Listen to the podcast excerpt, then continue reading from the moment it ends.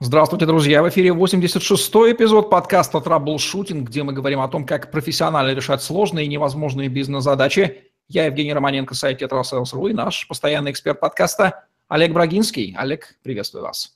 Евгений, доброго дня.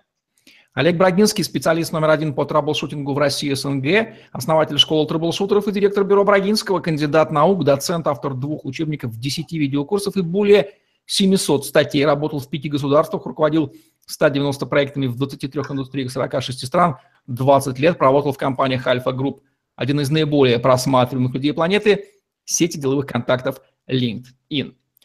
Фраза Владимира Ульянова-Ленина о том, что каждая кухарка почему-то должна уметь управлять государством, очень хорошо прижилась сто лет назад на национальной почве. Известно, что у нас каждый абсолютно гражданин в стране полностью разбирается в том, что надо делать, и готов дать свои советы на кухне и в кресле. Иногда такие граждане попадают действительно в кресло управляющих и проводят свою политику, самую разностороннюю. Ну и мы не откажем себе в удовольствии поговорить сегодня с долей небольшого, конечно, сарказма об эффективной политике. Как же без этого? Начнем с определений. Олег, что такое политика? Слово-то греческое – вы абсолютно правы. Мне кажется, мы с вами уже греческий язык и латынь уже повторили по полной.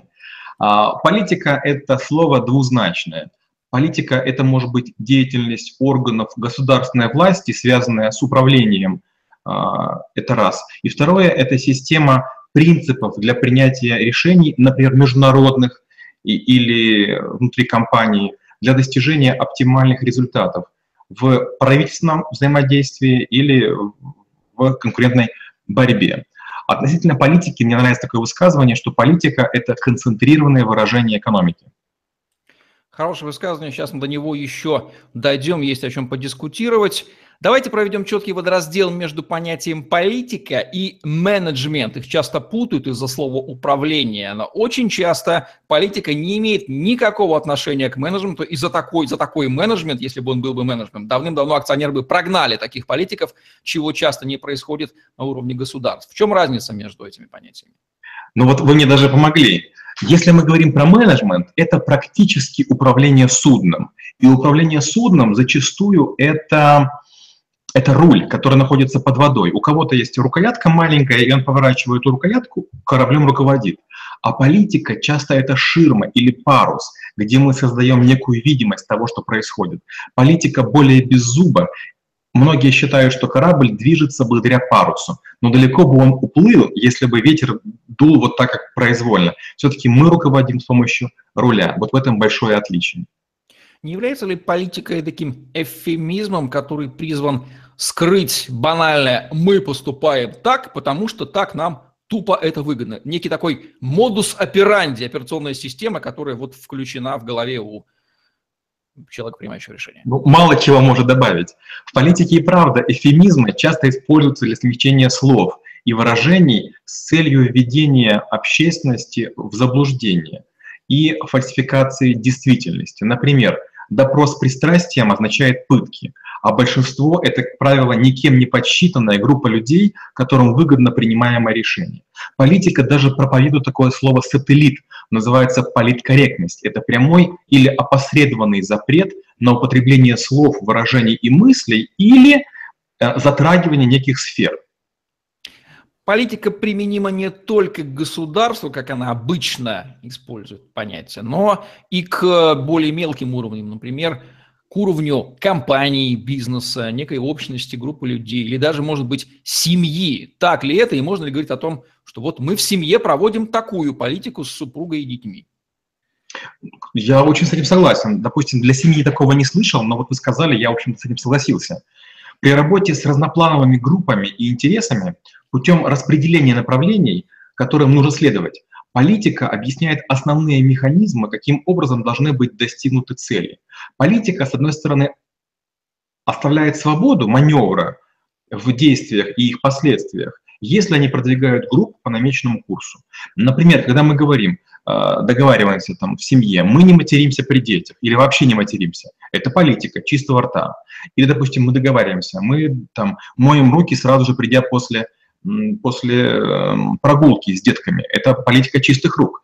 То есть, по сути, набор даже маленьких правил или даже одного правила вполне может быть политика. Я даже об этом не думал, вы правы. А что будет включать в понятие политика компании? Вот да, такое часто говорят, причем э, мы уже неоднократно есть некоторые страны, по поводу которых мы часто шутим. Вот, кстати, индусы и китайцы в этом очень поднаторели. Мы почему-то, славяне, вдруг украли слово вместо вопрос или сложность используем проблемы. А китайцы и индусы взяли на флаг такое слово, как политика. И в случае чего, когда они чего-то не могут объяснить, они говорят, это политика компании, но дать мы не можем, потому что политика компании, по политике компании, политика компании только конфиденциальна, и круг замыкается в рекурсии. В общем, очень удобный, как выясняется, термин для того, чтобы маскировать в нем все, что угодно и даже больше того. Тем не менее, каковы истинные, не декларируемые, а настоящие цели и задачи политика? Полагаю, что первое будет стоять приоритетное, конечно, это удержание себя на собственном месте. Как можно дольше это мы понимаем, но тем не менее, все-таки какую-то пользу-то они должны приносить. Да, если мы говорим с точки зрения вот э, такого государства чуть более продвинутого, чем то, в котором мы сейчас записываем и ведем вещание, то основные цели политики – это объявлять, достигать и бороться за желательные результаты общественных перемен. Причем каждая группа политическая и индивидуум должны формировать цель действий так, чтобы улучшать свое положение в обществе. Правильно сказали, это первое. Второе – улучшать взаиморасположение своей группы с остальными. И третье – это э, гарантировать себе безбедное существование на длительный срок. Скажем, когда вот мы э, говорили с вами про Сингапур, я вот сейчас вспомнил вдруг. Если не ошибаюсь, в Сингапуре долгие годы после Ли Куан Ю была его партия. То есть сколько не было выборов, побеждает только, только его партия. И вот э, это такой хороший пример того, как планомерно проводится работа, за деньги государства рекламируется партия, и получается не общество молодцы, а партия молодец. Это тоже политика. Сделать свою группу, свою силу политическую, как будто бы во главе всех успехов. Такое часто бывает перед выборами. Я, бывает, колесу, колешу по нашим странам, и бывает написано, «А, Вася такой-то, мы построили столько дорог. Вася, ты строил дороги? Нет. Мы строили столько-то рабочих мест. Вася, ты хоть предприятие создал? Нет. А что было? При моем содействии или при моей поддержке. Что ты именно сделал? Он говорит, ну вот я же вам помог сделать автобусную остановку. Я говорю, понятно, спасибо, да, ты точно создал полторы тысячи рабочих мест. Часто встречается выражение такое, как эффективный политик. Что под ним понимается и какими качествами, навыками, знаниями, интуицией, может быть, чуйкой и другими вещами обладает эдакий эффективный политик, настоящий эффективный политик? Ну вот вы, вы упредили мой ответ. Я только хочу сказать, что как раз навыками, знаниями и качествами, тем более интуицией, политики, наверное, все-таки гордиться не могут. Эффективность с точки зрения стандарта ISO, если не ошибаюсь, это соотношение между достигнутыми результатами и использованными ресурсами. Эффективный политик – это тот, кто уже взял власть, в первую очередь. Потому что пока ты кандидат в какие-то политики или ты еще претендент, кто же будет за тебя голосовать, пока, пока ты борешься за власть? Ты же проиграть можешь. В наших странах помогать тем, кто проиграл, это опасно. Поэтому все помогают и тем, и вторым, а потом объявляют, я этим помогал, а тем говоришь, извините, я ставил на две лошади. Эффективный политик должен был бы прислушиваться к мнениям, учитывать плюрализм, согласовывать взгляды, придерживаться курса, держать слово и отвечать за поступки.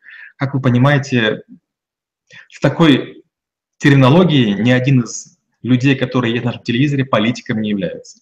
Ну что же, по крайней мере, хоть один критерий эффективности политика – Взял ты власть или не взял, мы точно выяснили. Остальное дискутивно. Есть мнение, что политик – это профессиональный лжец. Вот в прямом смысле профессия, которая подразумевает ложь как главное орудие. Не просто, конечно, живет с таким людям, не хотелось бы в их шкуре оказаться. Так ли это и в чем они обычно лгут? Во всем но вот тут как раз вот есть сходство и политика, и управленца. Даже в крупных компаниях, даже в чистых компаниях Есть такой термин – это прогибать информацию или подавать ее под разным углом. И тут есть много, как вы сказали правильно, эфемизмов. Так вот, эм, есть так называемый даже парадокс лжеца. А, по сути, мы понимаем, что э, звучит он так. То, что я утверждаю сейчас, это ложно. То есть, с одной стороны, мы не верим ни одному политику, с другой стороны, мы слушаем. И вот это как раз вот тот парадокс, о котором я говорил. С одной стороны, лжецы они, но с другой стороны, они же как-то между собой и с нами договариваются. Мы же как-то вот не сильно протестуем тому, что происходит. Поэтому мы, наверное, понимаем долю лжи. Есть, ну, такая даже фраза есть. Все, что он говорит, дели на 10. Ну вот, видимо, мы умеем так жить. Неправильнее ли, даже с точки зрения личной безопасности себя, как гражданина своей семьи, включать и такую презумпцию недоверия по отношению к любому политику, который формулируется как лжет, пока не доказано обратное, и как проверять, где он лжет, а где говорит правду. Ну вот из-за того, что я troubleshooter и бываю в разных ситуациях, я знаю невероятное количество уловок разных людей, не только политиков. Бывают, используются не те материалы, бывают нарушаются серьезно технологии производства. Причем это касается космоса, это касается инфраструктуры, градостроения, это касается безопасности жизни миллионов людей. Поэтому хотелось бы, чтобы наше общество было вот таким, знаете, честным, праведным, справедливым, аккуратным и надежным, но, к сожалению, я как раз знаю, что наша цивилизация построена, знаете, на, на, куч, на, на, на многочисленности таких соплей, подпорок и костыликов. Я не удивлюсь, если к концу подкаста мы с вами логически и безупречно пойдем к выводу, что а, люди, которые скапливаются на этих, в этой ипостаси, пользы не приносят, генерируют только вред, возникнет закономерный вопрос, почему же вообще они тогда существуют? Этот вопрос окажется риторическим, на который мы не сможем ответить. Но посмотрим. Когда говорят, что человек профессионально хорош в своей деятельности, но плохой политик, что это обычно значит? В первую очередь это обозначает, что человек неугоден. Так говорят, когда человек не поддается на уговоры, на какие-то провокации, не идет на сделки. А, наоборот, я таких людей, знаете, вот э, такие, знаете, крошка асфальта в манной крупе, я считаю, наоборот, э, людьми, на которых все держится. Очень часто, как бывает, по какой-то причине снимают начальника и летит вся вертикаль. А вот эти неугодные, которые ничьи, они остаются. Они, как правило, соль организации, они как раз основа экономики, и именно они все создают. Вот если глянуть э, среди тех людей, которые нас окружают, таких ведь крайне мало. Почти каждый готов прогибаться. Помните, даже Высоцкий пел не стоит прогибаться под изменчивым миром. Кстати, Высоцкий не прогибался. Он как раз тоже был таким, а, как, как вы сказали, не политиком. Что такое экономическая политика государства? Что понимается под этим словосочетанием? Это страшная штука. Вот есть политика безопасности, страшная штука, и экономическая политика. Это когда мы осознаем, что среди наших стратегических запасов одни важнее, чем другие. Например, есть территории, скажем, в Исландии, если вы переселитесь, а, и вы мужчина, и в Исландии возьмете себе жену, вам будут платить, если не ошибаюсь, 5000 евро, если там проживете какой-то срок и, и, и не будете пытаться уехать. Скажем, есть регионы, куда вы переселяетесь, скажем, там, далекие острова, по-моему, Пинкертон, если вы переселитесь, вам дают корову, а на этом острове такая невероятная штука. То есть человеческое, человеческие руки и, и участие крайне нужны территории, и поэтому их покупают за деньги, за коров, за все что угодно. А, скажем, есть территории, где, наоборот, в экономике государства преобладают другие вещи. Скажем, в свое время, после Второй мировой войны, японское правительство а, субсидировало промышленный шпионаж. И в экономике государства было нормальным, вернее, в экономике в политике экономической Японии было а, приемлемым воровать чужие идеи, нарушать ноу-хау, авторские права для того, чтобы территорию ранее феодальную сделать капиталистической. То есть экономика в политике и политика в экономике – это когда вы говорите «мне нечто важнее, чем многое другое» и устанавливаете свой внутренний курс на то, чтобы компенсировать нехватку э, ресурсов, часто по завышенным ценам.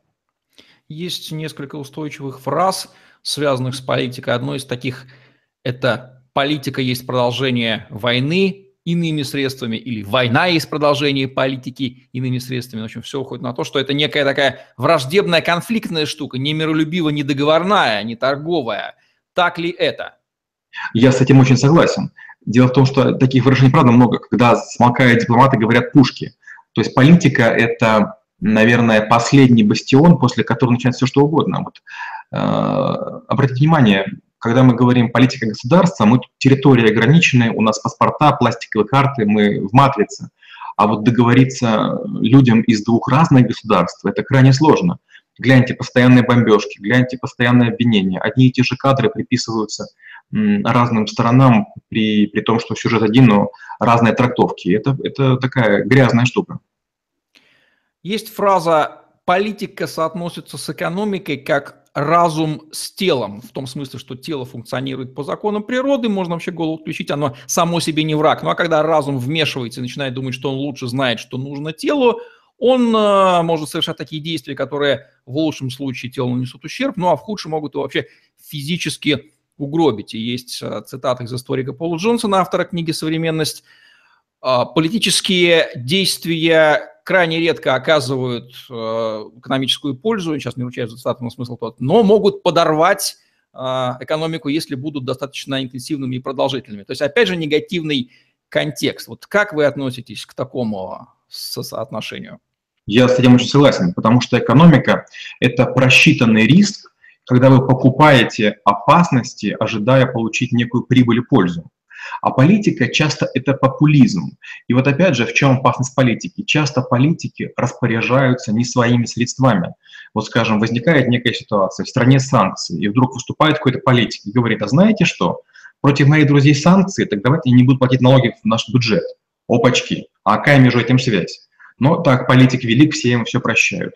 И, конечно же, это отдаляет нас от далекого светлого будущего. Опять же, вот сейчас Катар, которым объявили некую изоляцию. Катар добывает нефти, наверное, больше всех на планете. Это цветущая территория. Ну, если какие-то они вещи нехорошие делают, договаривайтесь. Нет, получается, будет взаимная изоляция, и за счет Катара остальные страны получат бенефиты. Но разве можно строить свою, свой успех и свою политику на несчастье других? Это какая-то ущербность, я не знаю, какой-то варваризм. Вы еще, простите за тавтологию, политкорректно оказались по отношению к политикам, сказав, что они не всегда распоряжаются, часто не своими средствами. У Ярослава Романчука, моего друга, кандидата в президенты Беларуси 2010 года, есть четкое выражение распорядителей чужого, которое прямо указывает, чьими средствами они распоряжаются. Понятно, что есть поле для злоупотреблений колоссальное. Политику делают конкретные люди, у них свои интересы. Э, мы знаем из австрийской экономической школы о понятии методологический индивидуализм. Нет никаких государств, общности, есть конкретные персонали с конкретной системой предпочтений. Но они всегда говорят о чужих интересах, об интересах мифического государства, нации, все такое.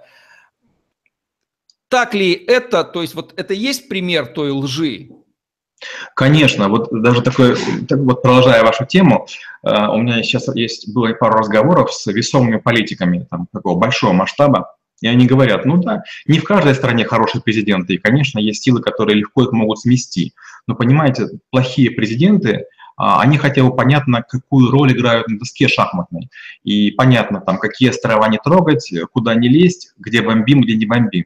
А если мы начнем э, выбирать себе честных людей, которые будут действовать по правилам, вы понимаете, что эти люди в любую секунду игру в шашки могут превратить, не знаю, в бильярд или там еще во что-нибудь. Поэтому лучше послушные фигуры, которые играют заданную партию. Да, может быть, мы идем к проигрышу на доске, но кроме одной маленькой доски, которую мы видим по телевизору, есть еще множество досок, на которых играют невидимые экономические игроки и извлекают пользу. Опять же, возвращаясь к вашему вопросу, кто во всем этом виноват, э, считайте, что политики и вот э, собрания законодательные – это такие эти колизеи, где нас развлекают то драками, то всякими дурацкими высказываниями, то смешными законами. Как понять, что проводимая политика неэффективна и ее нужно бы поменять? Вот с этим сложно. Вот, скажем, сейчас в Москве э, ведутся большие, большие реконструкции, и многие люди э, ругают э, мэра. Но с другой стороны, раньше этот человек руководил Тюменью, и он здорово город перестроил. И тюменцы сами по себе люди позитивные, к ним относятся хорошо. Опять же, если бы я был трэблшутером, которого наняли на решение проблем, транспортных, я бы делал то же самое, сужал дороги. Но люди говорят, мне неудобно, что стали платные стоянки, мне неудобно, что стали уже дороги, а ведь станет в городе лучше. И поэтому вот такие люди, которые занимаются перестройкой чего-то, а, временно ухудшая положение отдельных подъездов, домов или улиц, они вызывают раздражение. То есть нам важен тот политик, который выгоден а, нашим интересам. Получается, в том случае, если для нас это выгодно, политик хорош, но политики редко действуют в наших интересах, поэтому все у нас плохие. Хорошо, конечно, говорить со стороны, критиковать это мы любим, но если представить, вот попадаем мы в шкуру политика и выясняем, что от нас разные группы интересов хотят прямо противоположных вещей, и мы вот между этой Сциллой и Харибдой, ну уж попали, вы, вырваться нельзя, надо что-то делать.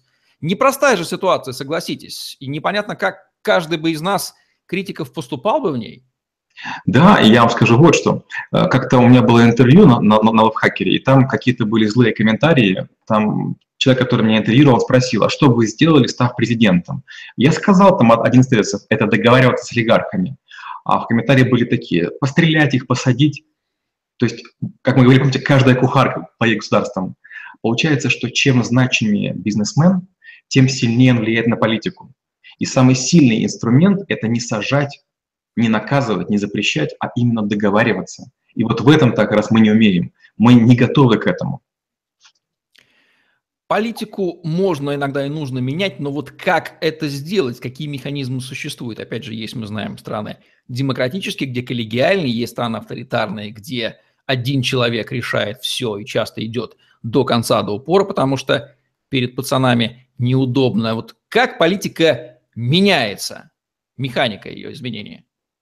Политику сложно менять. Представьте, что вы имеете дело, опять же, повторимся, с шахматной доской или столом бильярдным. Если вы уберете одну пешку, если вы берете один шар, многое не изменится.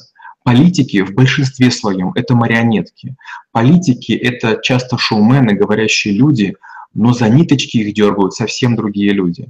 И этих людей нам, как правило, не видно, не слышно, и даже догадки каких-то водителей, каких-то охранников, э, властных структур нам не помогают. Такие люди часто сидят за границей, говорят на другом языке, владеют гигантскими деньгами и разыгрывают шахматные игры там метапорядка. И когда мы говорим «менять политика», это часто не может ничего изменить. Гораздо важнее менять законы. Политики могут оставаться при своем, но вот смена законов может много изменить. Хотя, опять же, если к этому подходить в лоб, вот так по-кухарски или по-таксистски, может не получиться. Потому что, скажем, вот многие страны говорят о том, что давайте мы введем оружие. Только будут нарушения прав человека, мы друг друга перестреляем, нервные перестр... там, перестреляют взорвавшихся и закончится все хорошо. Ну да, с точки зрения взрослых людей, да. А обездоленные дети, которые пойдут никуда. Другой пример разрешение марихуаны. Да, марихуана помогает некоторым больным, у которых нарушение опорно-двигательного аппарата, болезнь Паркинсона и так далее. Тремор. Наверное, это хорошо и здорово, но опять же, будет злоупотребление. К сожалению, политика, знаете, это искусство такого здравого смысла. И менять нужно ее крайне медленно, крайне осторожно. По-моему, с вами говорили, нельзя развернуть океанский лайнер даже на один градус, попадает вся посуда и почувствуют пассажиры. Но медленно, примерно за 5 часов вы его развернете, и никто, даже матросы не поймут, что вы сменили все на 180 градусов. Конечно, круто, казни в Китае или там расстрел в Корее – кого-то там, чиновника, уснувшего при э, правителе. Это, конечно, здорово смешно, но все-таки у нас 21 век, поэтому смена маленьких нормативных актов гораздо даст большую пользу. Должен ли политик, занимающий высокий государственный пост, или самый высокий, обладать экономической грамотностью, дабы не напороть вещей, которых он почему-то думает, что они могут, но в мире их не может быть, потому что есть законы экономики, которые этого не позволяют а он не знает об этом. Ну, я знаю нескольких действующих президентов, нескольких, гораздо больше тех, кто уже не в кресле. Я скажу так, что мало того, что это образованные люди, а, они, как правило, постоянно находились в состоянии совещаний. Вот э, это заблуждение, что один президент или один э, руководитель партии или какой-то мощный политик, одиночка – что-то может. Все-таки это почти всегда коллективный разум. Они сидят часами, совещаются, разрабатывают разные варианты, экспертам звонят, привлекают специалистов. Это, знаете, такой, знаете, непрекращающийся мозговой штурм, где один человек мало чего значит. Скорее всего, этот человек является фасилитатором. Он дает слово, он забирает слово, он кому-то прислушивается, но, как правило, он опрашивает мнение, а потом выбирает из того, что предложили. Что значит выражение «пойти в политику» и почему люди в нее идут? А, в большинстве стран пойти в политику – это высочайшая социальная ответственность. Во многих странах политика – это обычная работа, которая считается трудной и даже плохо оплачиваемой. Многие политики высокого ранга имели зарплату там что-то из размера там, единицы национальной валюты в, в год. Некоторым непозволительно использовать в нерабочее время автомобили и другие всякие блага. Даже они не могут там пирожок или там бутерброд унести с работы, ну, по разным причинам.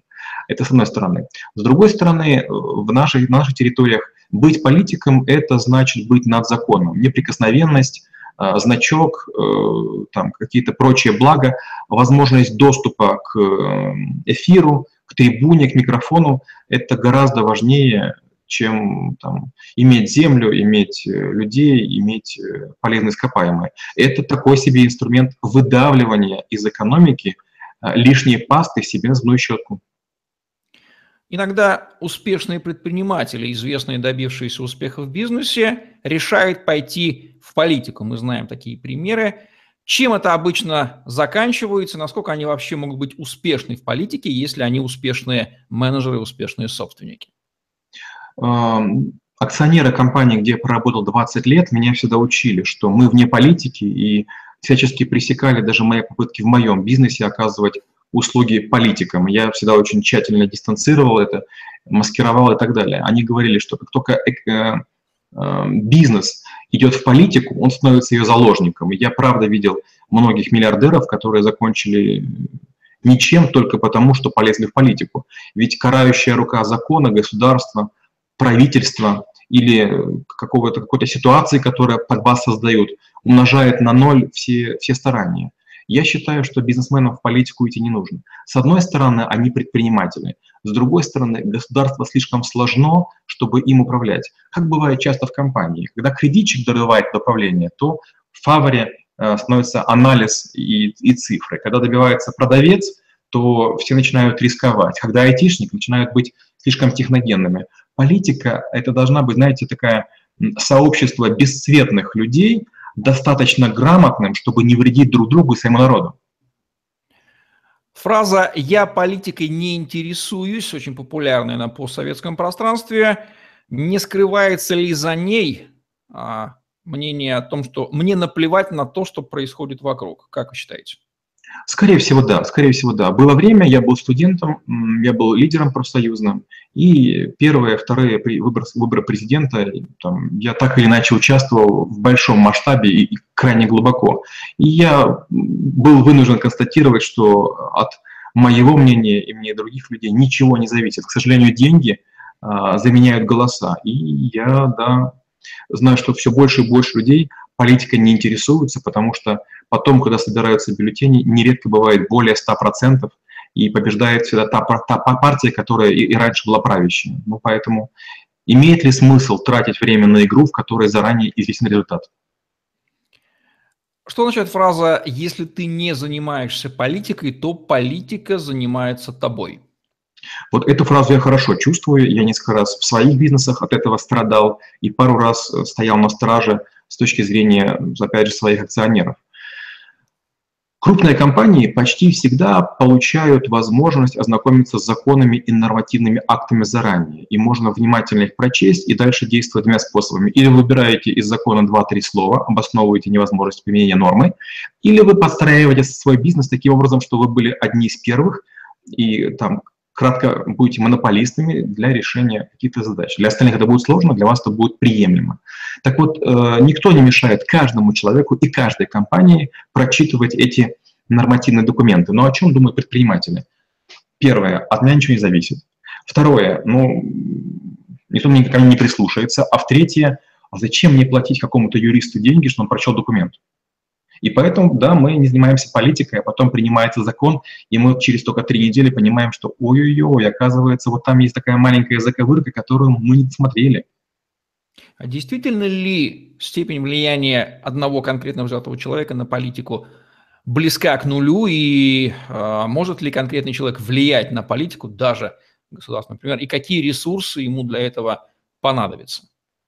Ну вот не хотелось бы хвастаться, но я частенько бываю в компаниях людей, чье мнение, слово или там услышанное от меня, или придуманное им, ими самими влияет на политику регионов и государств. Это заблуждение, что мы влиять не можем. Мы искренне не хотим. Вот представьте, что будет, если мы каким-то образом сделаем такой флешмоб и перестанем смотреть некий телеканал. Рейтинги упадут, заменят ведущих, заменят передачи, и там будет совсем другое вещание. Но мы же о чем думаем? Каждый я маленький. А, бастовать не хочу, потому что посадят в автозак. Проявлять позицию гражданскую дорого, потому что делать это долго. Поэтому я зарабатываю деньги, тихонечко ворчу, кряхчу, сижу на, на ржавом гвоздике, уже привык. Чем опасно нахождение в шкуре политика человека недостаточно образованного или откровенно неграмотного в каких-то вопросах, ну и плюс не умеющего слушать людей, которые более грамотные в качестве советников, которыми он себя не окружает, а окружает людьми не такого характера? Ну вот э, возникает, знаете, такая вторая реальность. Политиков э, я научился, как и менеджеров, э, классифицировать в первую очередь по весу. Если избыточный вес, серьезный избыточный вес. Если неаккуратный костюм, там рубашка на пузе топорщится, скорее всего, это плохой управленец, плохой, плохой политик, потому что если ты нажираешься от жадности, то такой же ты в карманах. Человек одинаковый во всем. А, это первая беда. Вторая беда – это то, что иногда политики начинают отдельно делать экономику, выдаивать бизнесменов или свою страну, но отдельно создают красивую мину. То есть возникает два потока. Один поток денежный на то, чтобы посадить фальшивые деревья или сделать, там, не знаю, потемкинские деревни, а второй, чтобы обогатиться. И опять же, за счет государства. То есть создается большой проект, в нем идет колоссальное массированное воровство, а внешне прикрывается чем-то хорошим.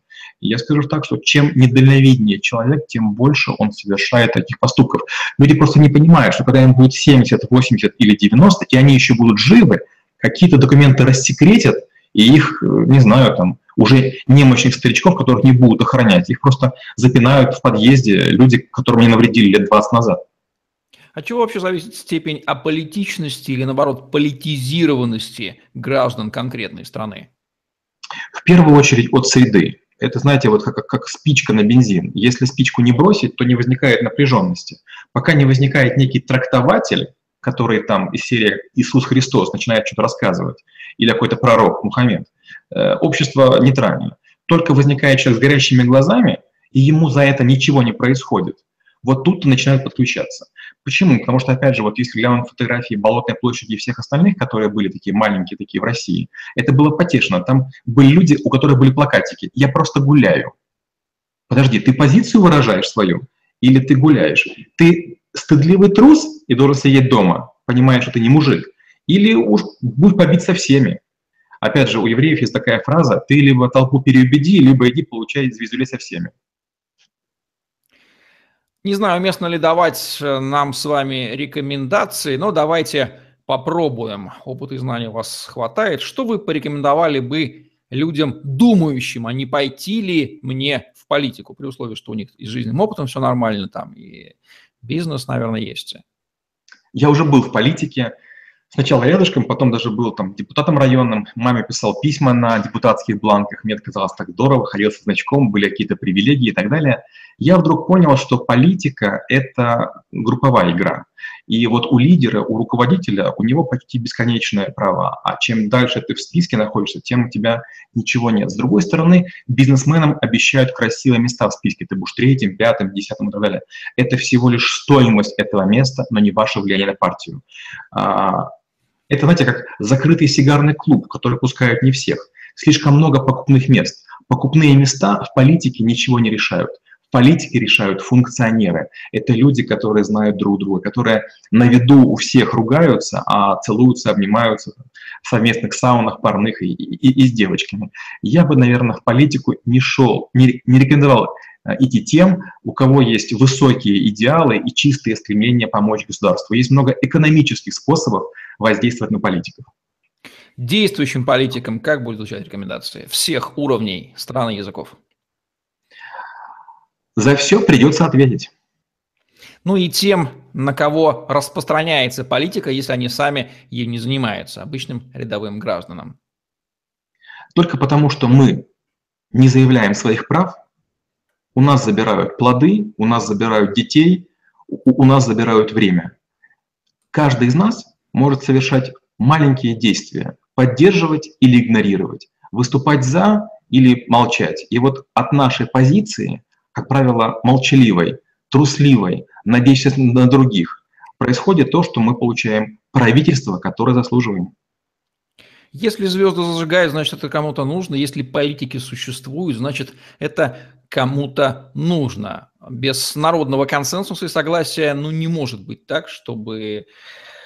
Хотя пример России показывает, что может. Почему же все-таки существуют политики, если объективно анализ показывает, что вреда от них гораздо больше, чем пользы?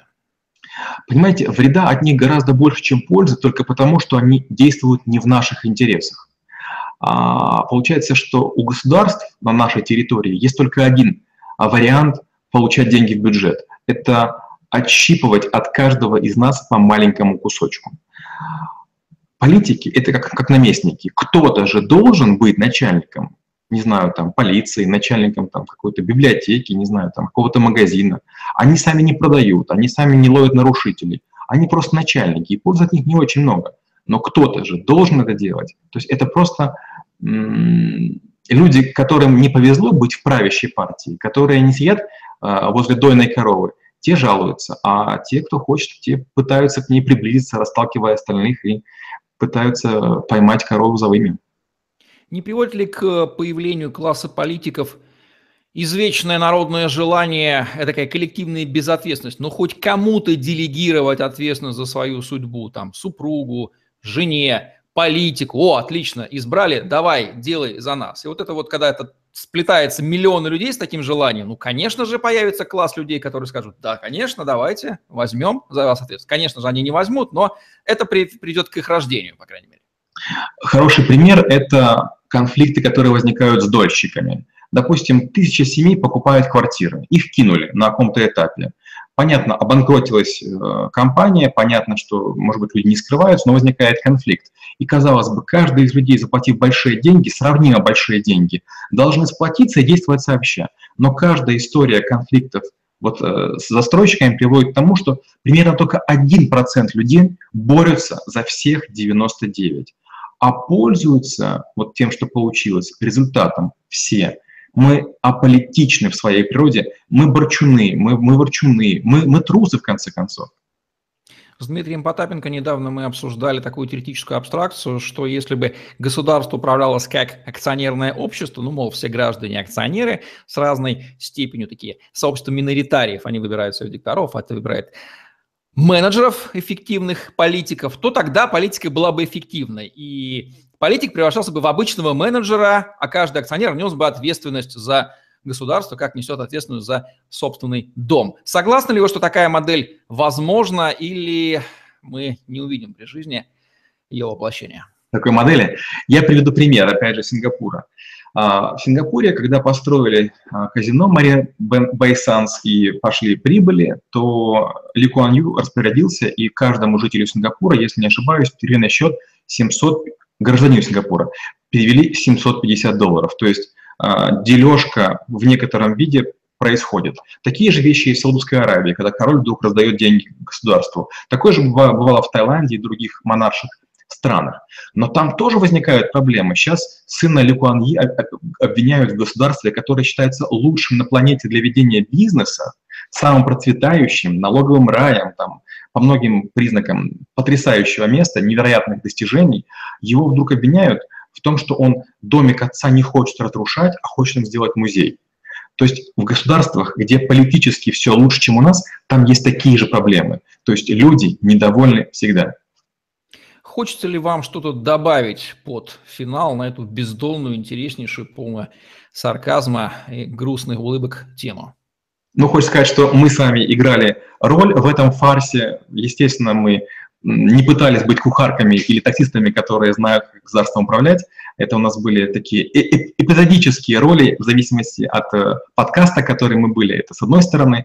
А с другой стороны, если вы хотите заниматься политикой, в первую очередь учитесь, во-вторых, имейте свою цель, а в-третьих, собирайте команду. Политик сам по себе это мало чего значит. Это часто говорящая голова, а вот тело жирафа – это те люди, с которыми он себя окружает. Это те советники, те эксперты, на мнение которых он опирается. И часто непопулярные решения, они приводят к хорошим результатам. Но политику нужна поддержка. Четыре ноги жирафа, которые держат шею. Кстати, о команде политика. Кто должен в ней обязательно быть? Первую очередь должны быть два человека. Один, который всегда за, второй, который всегда против. Потому что политик, как малый ребенок, он все время находится под уколами журналистов, кого угодно. Что бы политик ни сделал, половина общества будет его мочить. И ему нужна поддержка. С другой стороны, ему обязательно нужен там его демон, который будет его вечно мучать, сомневайся, думать, рассуждать, ищи другое решение. Два человека минимум ему очень нужны. Последний вопрос, я полагаю, знаю, сколько букв будет содержать ответ на него. Несет ли политик ответственность за принимаемые решения или должен ли он это делать? На этом риторическом вопросе я предлагаю подкаст и закончить. К сожалению, ответ предсказуем. Хотелось бы, но нет. Ну что же, здесь наше мнение с вами совпадает. Вот такое вот коллегиальное, немножко саркастичное но в целом объективное мнение о политиках Олега Брагинского в подкасте «Траблшутинг», где мы говорим о том, как профессионально решать сложные, невозможные бизнес-задачи. Олег Брагинский, Евгений Романенко были с вами. Ставьте лайк, подписывайтесь на наш YouTube-канал, чтобы не пропустить новые интересные выпуски с вашими любимыми экспертами. Загляните в другие выпуски подкаста «Траблшутинг». Там вы найдете много интересного о бизнесе и жизни от Олега Брагинского. Вы все сами слышали. Если уж там окажетесь, то подумайте 10 раз, нужно ли вам там быть. Удачи вам. Всем пока. Спасибо и до встречи через неделю, если останемся живы.